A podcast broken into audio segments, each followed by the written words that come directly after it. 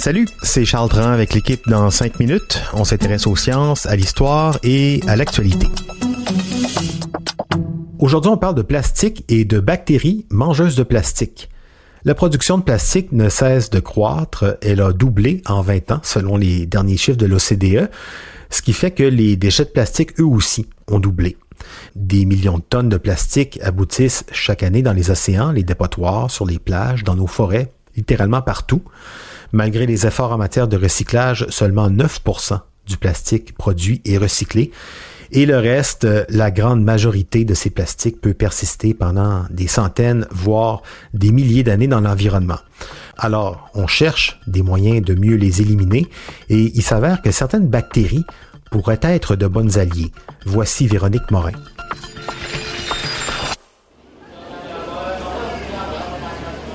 Reportons-nous en 2001 au Japon, alors qu'un groupe de scientifiques fait une découverte surprenante, non pas dans leur labo, mais dans un dépotoir.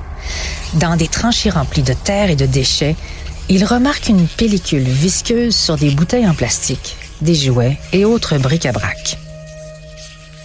En analysant le liquide visqueux, ils se rendent compte qu'il s'agit de bactéries mâchouillant allègrement le carbone contenu dans le plastique pour se nourrir ou plus précisément pour produire de l'énergie qu'elles utilisent pour croître, se déplacer, se diviser en bactéries encore plus gourmandes de plastique. À l'époque, l'idée que les plastiques et les microplastiques allaient devenir un problème était peu répandue.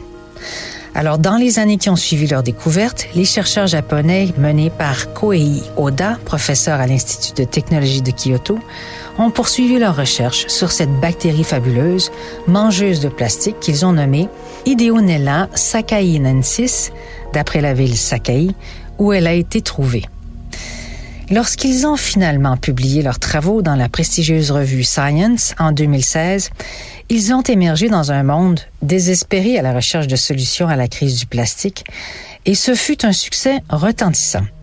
Dans l'article, ils décrivent qu'une enzyme spécifique à cette bactérie lui permet de briser le polyéthylène terephthalate, le plastique le plus courant trouvé dans les vêtements et les emballages.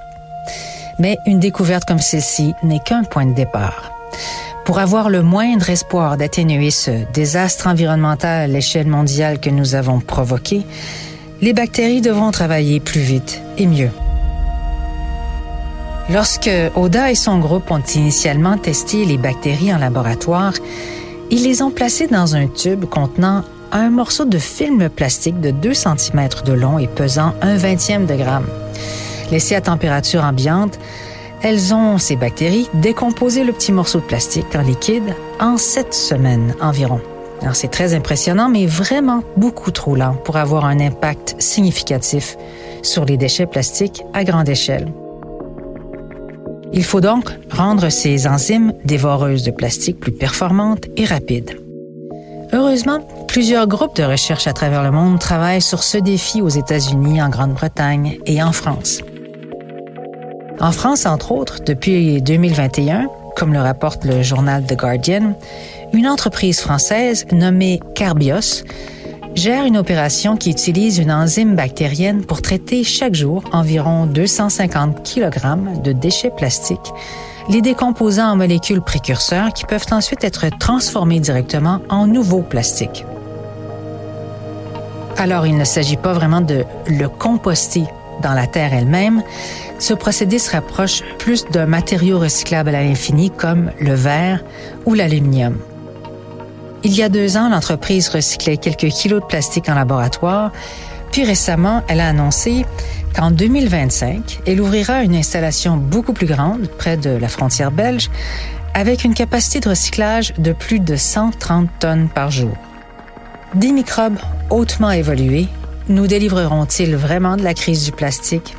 certains scientifiques pensent que la technologie restera limitée.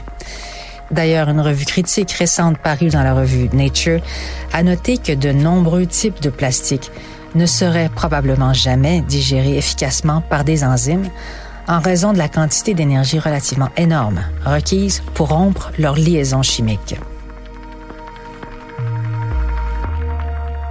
Ouais, une voie intéressante, même si euh, elle est imparfaite, parce que pendant qu'on cherche les bactéries et euh, qu'on manipule leurs enzymes pour les rendre encore plus performantes, eh bien, on continue à produire du plastique. On est dopé au plastique, c'est là le problème.